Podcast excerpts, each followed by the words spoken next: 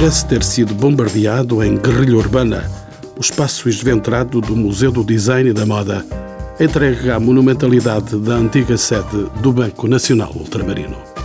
Instalado no coração da Baixa Lisboeta, o MUD, o nome do Museu do Design e da Moda, que há de percorrer este programa, pretende ser, nas palavras do Presidente da Câmara de Lisboa, António Costa, um choque vitamínico para a revitalização da cidade. O edifício onde se mostra a exposição antestreia, coleção de Francisco Capelo, por 10 anos mediatizada no Centro Cultural de Belém, estende todo o seu corpo por 14 mil metros quadrados, distribuídos por oito pisos, a dois passos da Praça do Comércio.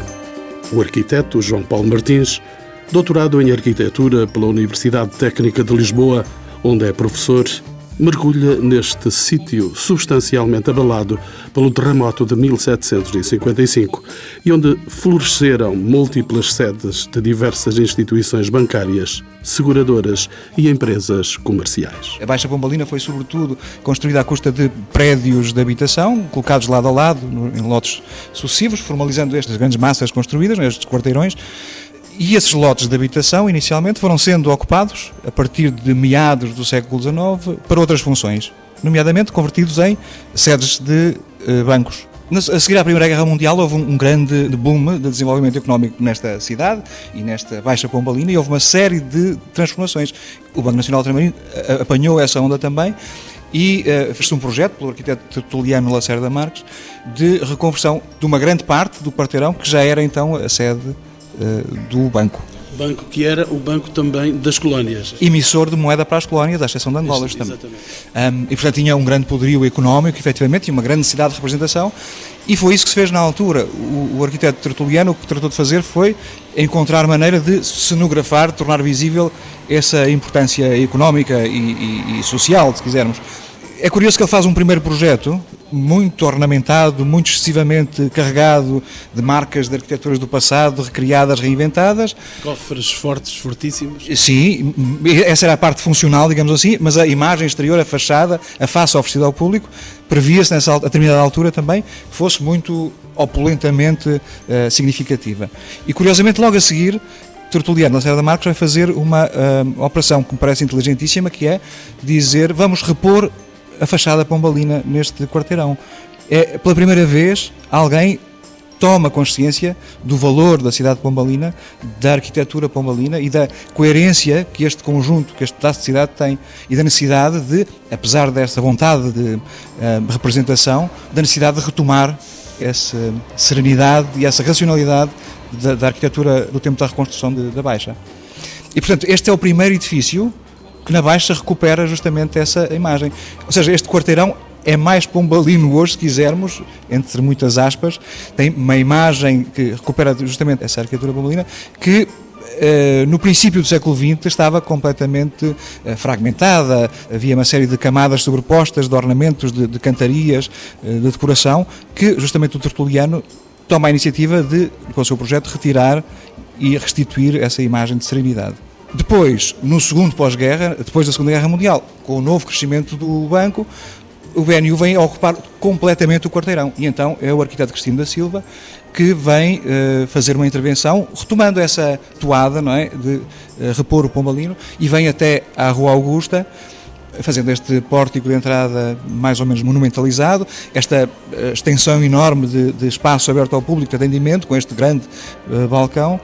Eh, que será inaugurada para o centenário do banco em 1964. Entretanto, esta casa vai conduzir-se proximamente quase para a ruína.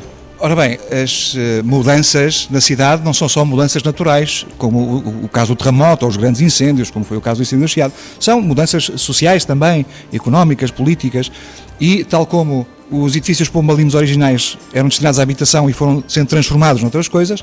Nestas últimas décadas assistimos a uma transformação, eu diria, radical do nosso tecido económico e social. E, portanto, os grandes bancos sofreram fusões, passaram a implantar-se noutros sítios da cidade, uh, procuraram reduzir as suas instalações, porque hoje em dia, com os processos informáticos e os novos modos de uh, contacto com o público, uh, muitas dessas instalações tornaram-se obsoletas e, portanto, foi um esvaziamento natural deste espaço enquanto sede bancária, funcional e de representação, tal como tem acontecido com muitas outras funções da cidade.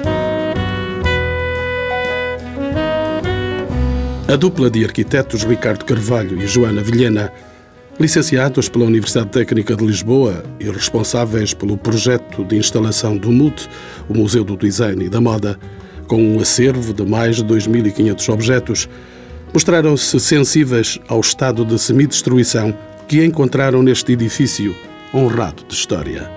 A arquiteta Joana Vilhena fala-nos dessa aventura profissional iniciada aqui há cinco anos. Encontramos este espaço praticamente como está, ou seja, o teto, as paredes, todo o estado em que ele se encontra agora é o estado em que nós encontramos, que é praticamente em bruto. Não é? Nós vemos aqui a estrutura e existe só em algumas paredes exteriores, alguns paramentos de pedra, só neste piso.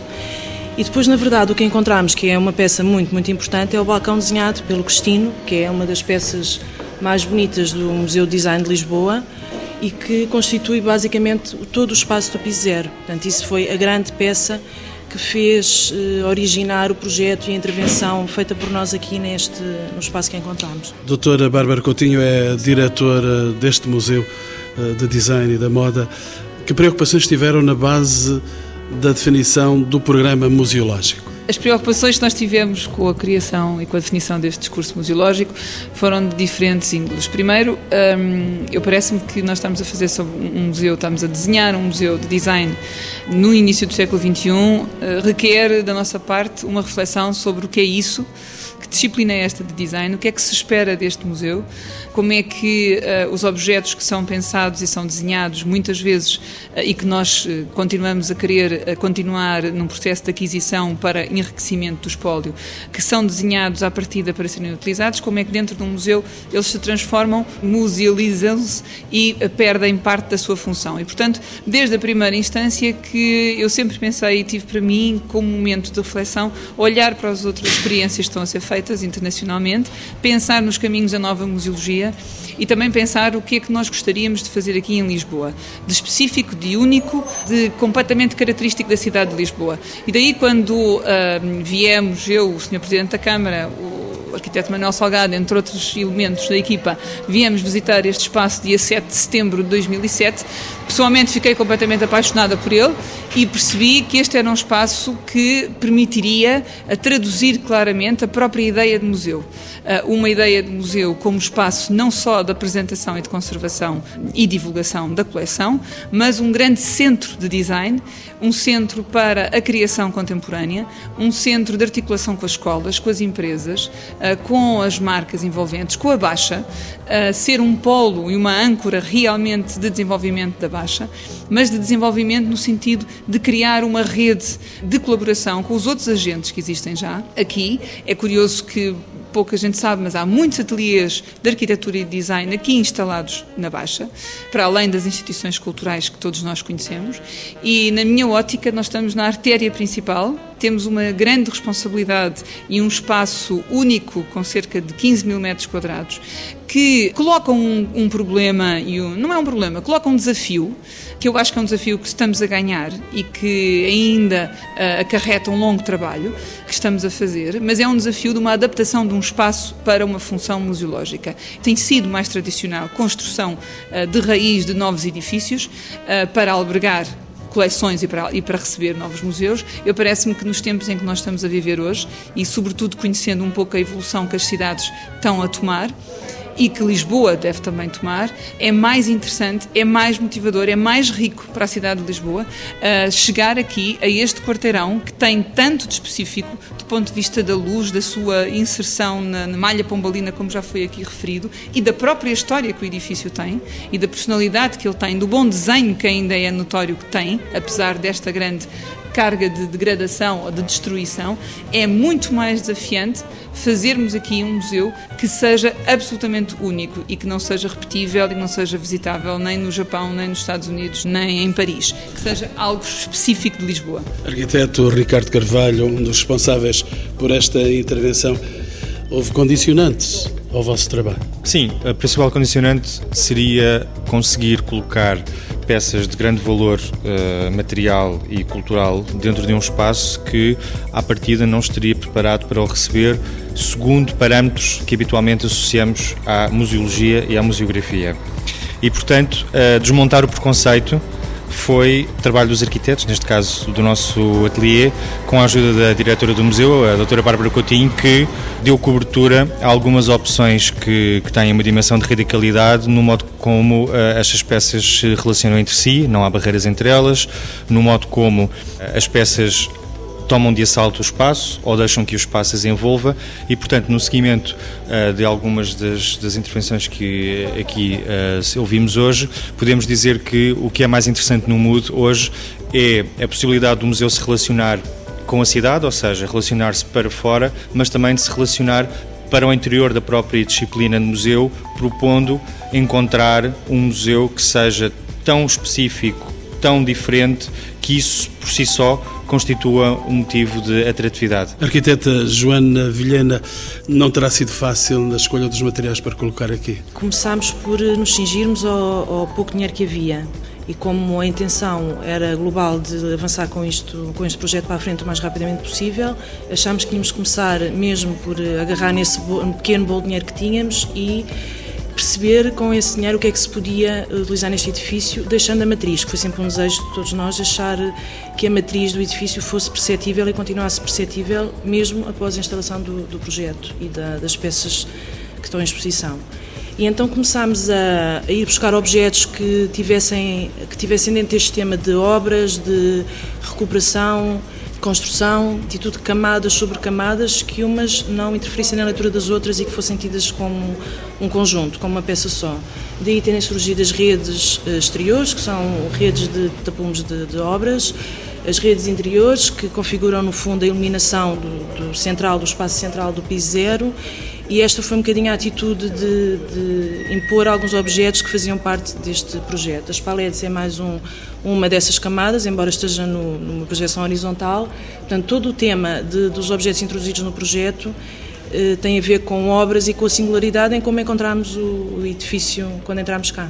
A ideia era definir o programa museográfico para este espaço? Quer dizer, no fundo, todos, todos estes objetos, quando são introduzidos, é com esse objetivo, não é? No fundo, é onde é preciso existir luz, onde é preciso instalar um percurso ou não instalar um percurso museográfico, onde se instalam as peças, quais são as bases das peças, eh, têm legenda, não têm legenda, como é que o público entra neste espaço, como é feito o percurso expositivo, eh, se há uma obrigatoriedade, se há um percurso, se é livre, enfim, todos esses temas foram discutidos durante todo, todo o processo de concepção do, do projeto. Arquiteto Ricardo Carvalho, poderemos dizer que nesta intervenção um, esteve presente o conceito less is more? Eu acho que o menos é mais uh, está presente em toda a arquitetura desde o segundo pós-guerra. Não é especialmente para nós um conceito com o qual nos possamos guiar todos os dias, mas diria que sim, que o menos é mais está presente uh, na arquitetura uh, contemporânea de um modo ou de outro. Eu diria que aqui esse menos é um menos muito complexo, é um menos que se faz de muitas coisas diferentes. Uh, se entendermos o menos é mais como uma única solução para tudo, não.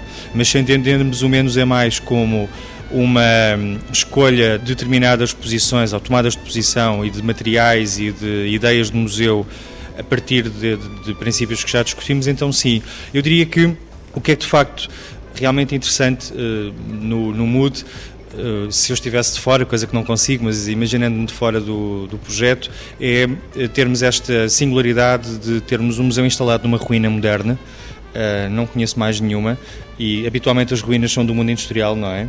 As antigas fábricas, enfim, todo o mundo que colapsou e que deu origem a este mundo globalizado onde vivemos hoje. Mas aqui não, aqui temos uh, um edifício moderno, um edifício do século XX, ainda por cima com um projeto de um arquiteto bastante relevante no panorama português, encontrado num estado de semi-destruição e o nosso trabalho foi de uh, trabalhar estas partes todas, são vários menos, para conseguir este mais. Uh, que eu acho que acabou por acontecer, pelo menos as pessoas aderiram e isso faz-nos muito felizes. Saímos agora para uma visita guiada pelos olhos da diretora do museu, Bárbara Coutinho, mestre em História de Arte Contemporânea pela Universidade Nova de Lisboa e professora no Instituto Superior Técnico. Penetramos num museu sem fronteiras, organizado em cinco grandes capítulos que têm como objetivo dar a conhecer a evolução do design e da moda em diversas frentes. Nos anos 30 e 40, entre as duas guerras mundiais, o design foi marcado pelo mundo do luxo e da encomenda de peças únicas. Após a Segunda Guerra, nos anos 50, o milagre económico expresso na Alemanha, Itália e Japão projeta-se por dentro da onda otimista do bom design, a implicar racionalidade, qualidade e baixo custo. O consumo e a contracultura são bafejados pelo desenvolvimento económico e tecnológico dos anos 60 e 70, em que se consagra o princípio do prazer. O núcleo que assinala nos anos 80 e 90 a queda das ideologias coloca em relevo o conceito pós-modernista quando o design se converte em símbolo do status social. Antes que chegue a recessão, é a década dos estilistas e da cultura de marca no último núcleo dos anos 90 e 2000, esbatem-se as tradicionais definições e fronteiras entre o design, a arte e o artesanato. O design torna-se global. Estas são algumas luzes para o caminho sedutor que temos pela frente, na mão de Bárbara Coutinho, a enquadrar-nos este prodigioso lugar.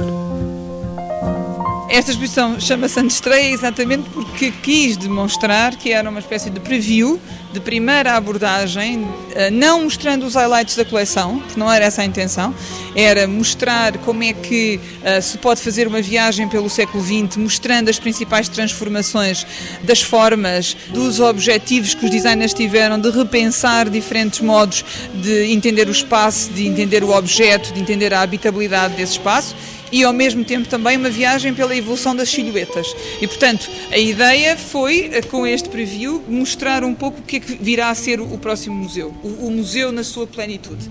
E esse museu, nessa plenitude, terá uma, uma intenção sempre de relacionar o design em diálogo com as outras artes, que é o que é visível aqui.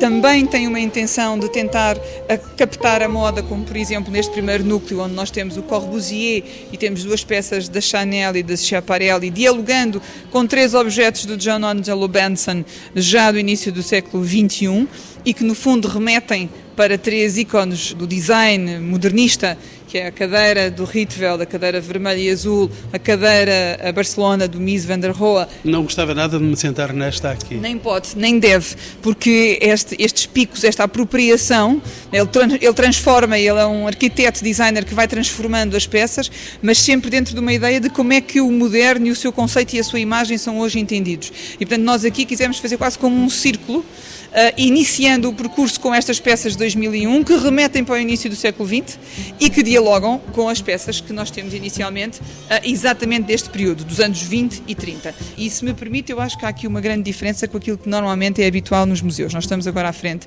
de um conjunto uh, que o Corbusier fez com a Charlotte Perrien, muito importante para a cidade universitária já em, nos anos 50 em Paris e eh, as cidades universitárias, este projeto da cidade universitária feita pelo governo francês foi muito importante porque significava uma intenção uh, de criar uma elite, a próxima elite política feita dentro de uma ideia clara de transversalidade e universalidade entre, entre os estudantes e, portanto, as residências uh, dos alunos mexicanos, brasileiros, etc., foram todas pensadas e desenhadas por importantes arquitetos e designers. Mas com uma ideia muito austera com uma ideia muito austera, com uma ideia claramente eh, assente na herança moderna, não é? Do, do, primado da funcionalidade, da racionalidade, como se vê, por exemplo, neste armário que serve simultaneamente de mesinha de, de, cabeceira, de armário separador do espaço, de zona de arrumação e que a cama também é de uma pureza, quase diríamos hoje, minimal. E, portanto, há, há logo esta austeridade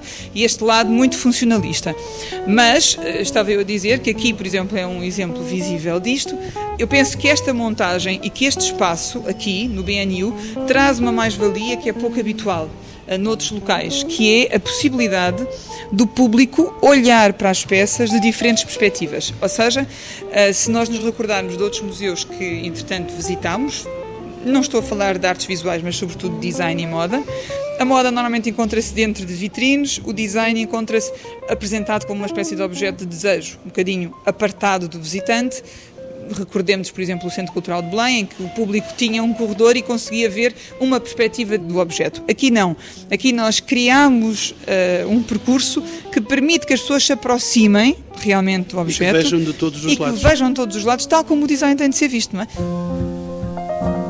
Nós estamos a chegar aqui ao centro uh, do, do, balcão e neste centro do balcão uh, eu quase que chamaria a atenção para dois momentos. Um, que é feito aqui com o Dieter Hans e também com a peça do Christian, do Christian Dior. Ou seja, um rádio gramofone? Exatamente, um rádio gramofone uh, feito para a Brown, feito pelo Dieter Rams e pelo Hans Guglot, uh, e onde nós colocamos as máximas do Dieter Rams por detrás, como uma espécie também de desafio ao público de olhar para uh, uma definição que o Dieter Rams dá de design e de perceber hoje, discutir hoje, ele próprio, e no, no âmbito das nossas outras iniciativas educativas, perceber se o bom design ainda é honesto ou se não é, se é durável, se, se é inovador. é inovador. É inovador. Há aqui uma marca fundamental do Dieter Rams quanto a mim, que é quando ele diz o bom design é honesto, ou seja, tem de ter este diálogo claro com o visitante. Mas estas duas peças marcam o centro deste platô, porque por um lado são muito, o Dieter Rams é muito importante como uma estética dos anos 50, o Christian Dior com o, o modelo cocktail também o é porque é o esplendor da feminilidade um, dos anos 50. E depois temos um grande núcleo um, que, que, que, alude ao George Nelson e que alude, no fundo, ao bom design e à ideia de uma reformulação da Casa do Futuro. E há aqui uma pequena joia que nós colocamos, decidimos colocar no centro, não vou falar tanto de peças, porque as pessoas depois podem ver as peças, mas há aqui uma pequena joia que as pessoas normalmente não param nela, que é um kit que a Herman Miller, uma importante marca nos anos 50 norte-americana, faz com pequenos uh, modelos eh, de mobiliário, cadeiras, pessoas, uh, secretárias, etc., à escala, com a intenção das pessoas poderem aprender a remodelar a sua casa e entender o espaço a partir deste kit. Confesso-lhe que quando aqui cheguei e vi esta que me parece uma maquete à distância, parecia-me uma maquete de uma orquestra sinfónica. é bem visto, sim. E faz todo o sentido.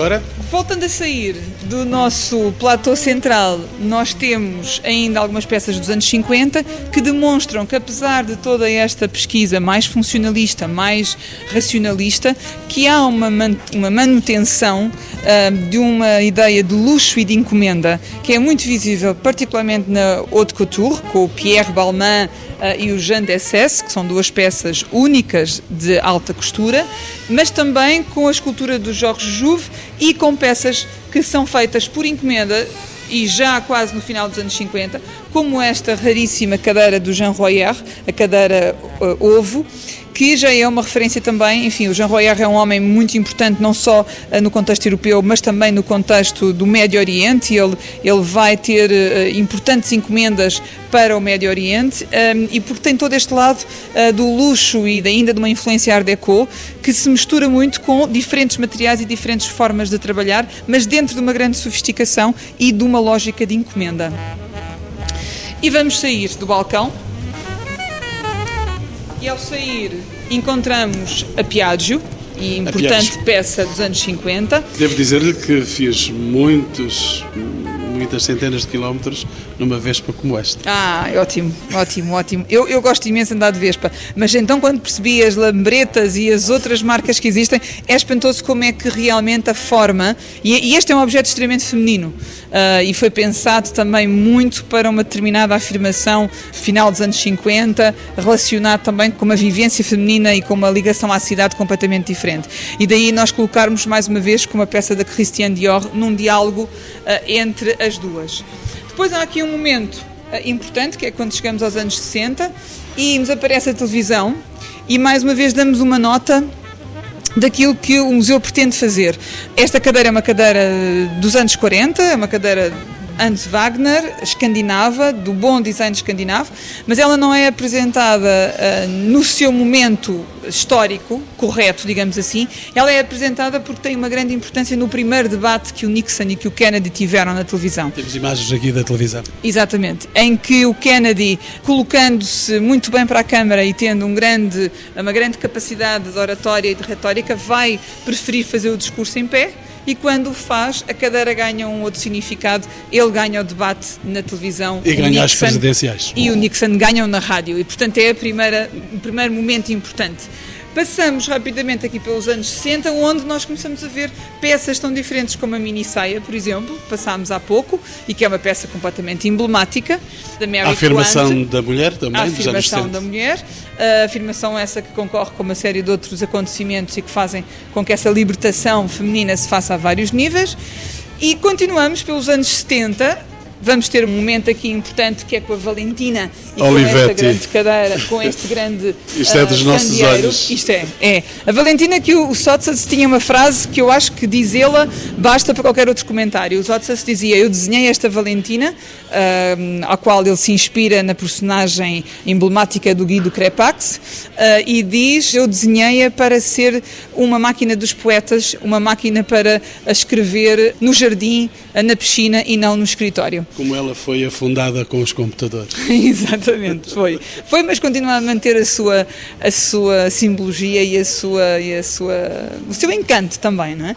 Que bom, vontade eu tenho agora de me sentar nesta, nesta Era bom, era bom, mas não podemos, infelizmente. Chegamos a um momento aqui que é, no fundo, o depois do modernismo, ou seja, o pós-modernismo com o grupo Memphis. A poltrona que referia é a poltrona Proust, do grupo Memphis, e que é uma poltrona que nós podíamos, a partir dela, só resumir o que é que é todo o grupo. Este grupo é um grupo muito importante, sobretudo sediado em Itália, e que apresenta toda a sua produção em 1981. Aquela cadeira ele vai agarrar no nome do grande escritor Proust, vai agarrar na forma de uma cadeira barroca e pinta a segunda, segunda técnica do pontilhismo, e faz uma mistura toda, que é exemplar daquilo que o pós-modernismo eh, vem representar no design, que é a abertura de uma espécie de caixa de Pandora, onde a partir da qual uh, todas as texturas, todas as cores, toda a leitura do objeto de design muito mais escultórico ganha asas e voa. E depois vamos caminhando para o final desta exposição, onde temos uh, toda a pluralidade de estilos possíveis. Temos a alta costura, sempre com um lado de uma grande sofisticação e experimentando materiais, experimentando associações diferentes, que é a nossa dor de cabeça do ponto de vista de conservação. Uh, e temos peças de design que vivem muito de uma certa ironia, de uma certa desconstrução quase que do champiana do que é que é o objeto do design ou seja, aquele conceito de design muito balzaniano, assente no, no primado da função, estoura completamente no final do século XX uh, e no início do século XXI e colocam-se outras questões a par, por exemplo, como temos aqui bem presente na, nesta cadeira banquete dos irmãos Campana, que puseram o Brasil no mapa do design internacional e que é bem visível que, enfim, olha, é uma das peças mais difíceis de nós conservarmos porque ela é toda feita de peluches e graúdos e miúdos querem saltar lá para cima, não é? Diríamos que é o espaço da fraternidade dos animais. É, é, é quase sim. É quase como uma pequena, uma pequena quase arca de Noé, que cada, um, cada uma das peças estão aqui representadas. Mas é sintomático de uma das vertentes do design na atualidade, a par de outras, que é uma maior consciencialização pela importância, o significado ético e, e social do design, o design da sustentabilidade, o design que tem de dar respostas concretas, sendo uma disciplina, sendo a grande disciplina do século XXI, tem de dar respostas concretas aos problemas de hoje E se calhar, mais do que desenhar novos objetos, temos de desenhar novas atitudes. E é isso que para mim é a função do museu principal: é expor, apresentar a coleção ser um espaço de criação também, ser um espaço que permite a designers e criadores portugueses encontrarem no museu um parceiro para desenvolver os seus trabalhos, mas sobretudo um espaço de debate e de uh, leitura sobre a possibilidade e a necessidade de desenhar novas atitudes. O MUD, Museu do Design e da Moda, era o espaço cultural e artístico que faltava à Baixa Pombalina. Depois desta exposição, que serve de aperitivo para os seus já muitos visitantes, novas obras de remodelação do edifício vão converter esta estrutura em museu permanente, com abertura prevista para finais de 2010. Os arquitetos João Paulo Martins e Manuel Salgado avançam já vantagens para a implantação do Museu do Design e da Moda como revitalização da Baixa de Lisboa. Bom, antes de mais vem dar eh, utilização a um, um quarteirão que estava desocupado, mas depois vem dar uma utilização de qualidade, produção cultural, de público interessado na cultura, que vem dinamizar percursos, relações com o que está à volta e que penso que pode ser, eh, de facto, muito estimulante para a revitalização daquilo que é este pedaço de cidade. Portanto, das funções mais eh, imediatas, a restauração, a hotelaria, etc., etc., quer do ponto de vista de ter capacidade de chamar, de, de potenciar uh, outros usos semelhantes, ou seja, se calhar vai haver novas instituições culturais que vão poder estabelecer mais facilmente relações, estabelecer-se em rede com isto que aqui está, tem uma enorme escala, uma enorme visibilidade, é um polo fundamental, penso eu, para essa revitalização. Em articulação até com coisas que já existiam cá desde há tanto tempo, como a, a, a Escola Superior de Belas Artes, ou as Faculdades de Belas Artes, não é?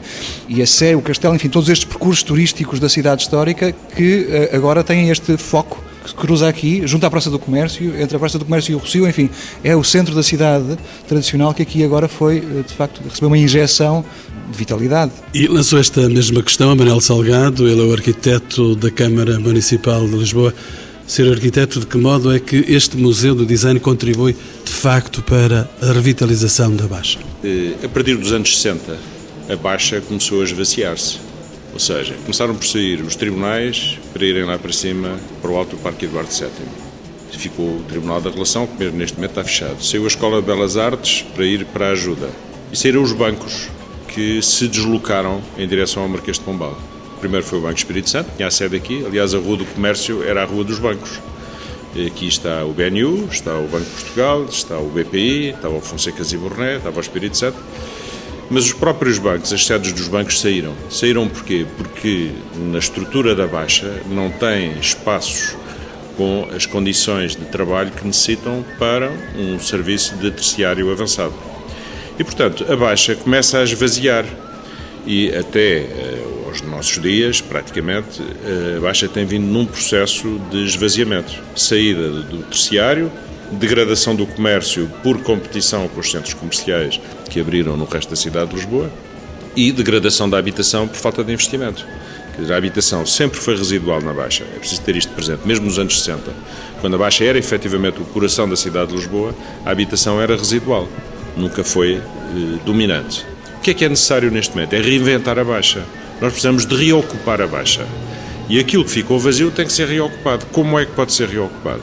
Nós já sabemos que as grandes instituições financeiras não podem vir porque precisam de outro tipo de espaços. No entanto, continua aqui o Banco de Portugal, continua aqui o Ministério das Finanças, continuam aqui as sedes de alguns bancos. Nós necessitamos de reforçar a componente cultural, de fazer uma centralidade cultural.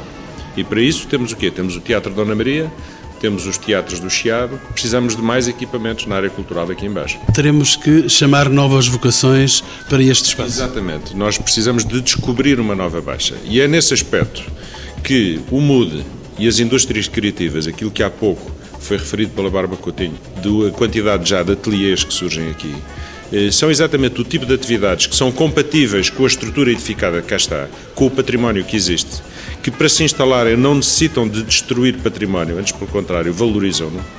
E essa é uma componente muito importante. Mas há outras. É, por exemplo, é importante reforçar a componente hoteleira na Baixa, em complemento à habitação. É necessário reforçar a habitação e, felizmente, os projetos recentes que têm aparecido apontam para cada vez mais habitação. E eu julgo que o modelo futuro vai ser qualquer coisa como um terço comércio, um terço atividades e um terço habitação. Os lisboetas vão, vão regressar ao centro da sua cidade? Já estão a regressar ao centro da sua cidade. Agora, para regressarem mais, é preciso uma qualificação do comércio. Não existe. Este equipamento é importantíssimo. Aqui ao lado vai abrir uma, um equipamento cultural muito importante, promovido pelo Banco de Portugal. Mas há outras atividades que é necessário eh, trazer para aqui. E depois é necessário outra coisa muito importante, que é estabelecer melhores relações deste espaço com a envolvente. Quando em 2006 eh, foi feito aquele relatório do Comissariado coordenado pela Maria José Nogueira Pinto, havia uma intervenção prioritária que está em curso e que se liga com isto, que é exatamente a recuperação do Terreiro do Passo, da Ribeira das Naus e toda a frente entre o Caixo Sodré e Santa Apolónia. E, portanto, e essa está em curso e é uma intervenção que vai trazer um enorme valor acrescentado à Baixa. Mas há outras, há, por exemplo, a ligação ao castelo. Tornar mais fácil o acesso ao castelo. O castelo é o monumento de Lisboa mais visitado, tem para cima de um milhão de visitantes ano.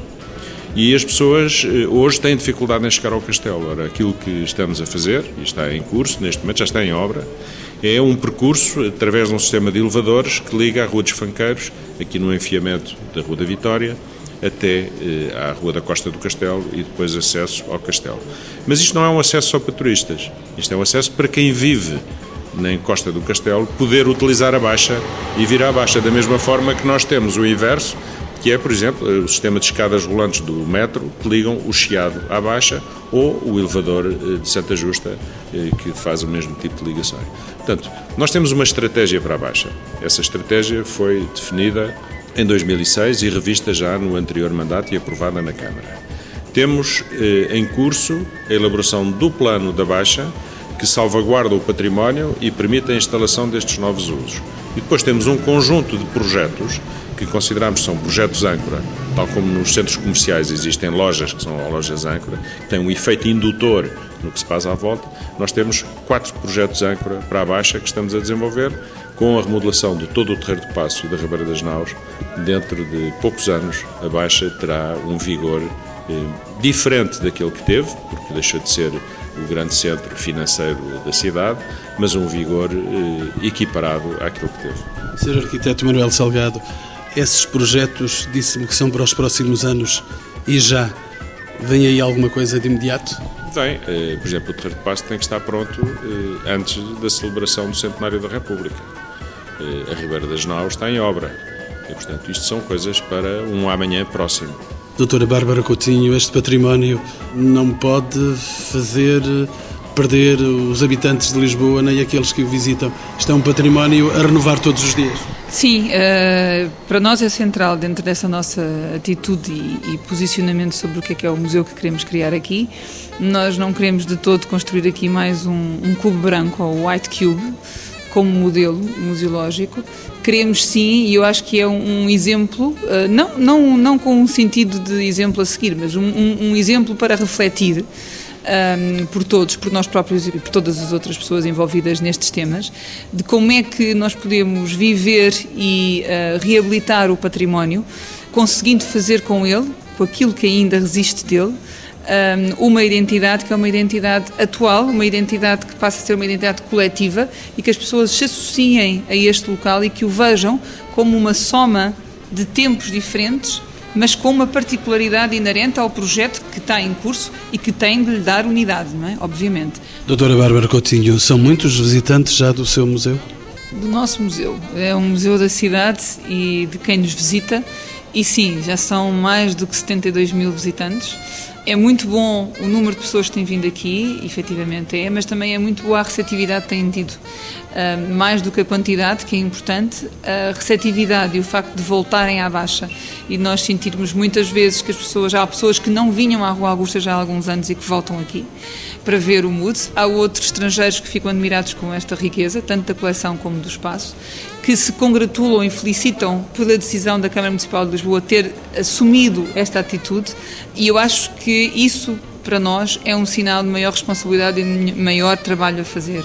Deixe-me só acrescentar uma coisa que me parece importante. Esta experiência que nós fizemos e este sentido que eu costumo sintetizar como um museu work in progress, mas este sentido no Museu Work in Progress eh, parece-me eh, já teve os seus frutos. O primeiro fruto foi que esta intervenção que o Ricardo e a Joana fizeram, e neste momento circunscrito ao piso 0 e piso 1, veio significar uma profunda reflexão nossa, da equipa, do Conselho de Gestão, da própria coleção e da Câmara, se posso falá-lo assim, sobre um, como o projeto deverá uh, desenvolver-se nos próximos momentos. Ou seja, é uma experiência prática que teve imediatamente uma repercussão teórica de eh, percebermos que se calhar algumas das opções que tínhamos pensado têm de ser revistas, têm de ser procuradas novas formas, novos tempos, eh, novos materiais para o fazer. E isso, para além da oferta que nós criámos imediatamente ao público nacional e internacional, para mim é muito importante, porque faz com que o museu esteja-se a autorrefletir e a, auto, a fazer uma autorreformulação constante e que o público, caso raro, ou quase que único, diria eu, daquilo que conheço, pode ser que existam outros exemplos, mas daquilo que conheço, é realmente um caso único o público poder vir aqui acompanhar piso a piso o crescimento no museu. Isso acarreta inúmeras responsabilidades e, e, e, inclusive, questões do ponto de vista da sua execuibilidade, garantindo, obviamente, a segurança de pessoas e bens, mas é um desafio que eu acho que é único. E se nós conseguirmos fazê-lo e chegar ao topo, step by step, acho que pode ser um caso único que a cidade pode acompanhar e que pode ser um case study, que já é, inclusive, tem sido um case study uh, em algumas universidades que têm vindo aqui tentar tomar o mood como objeto de, de estudo e de reflexão. Bantes, bantes, bantos, bantos, bantes, bantos, bantos,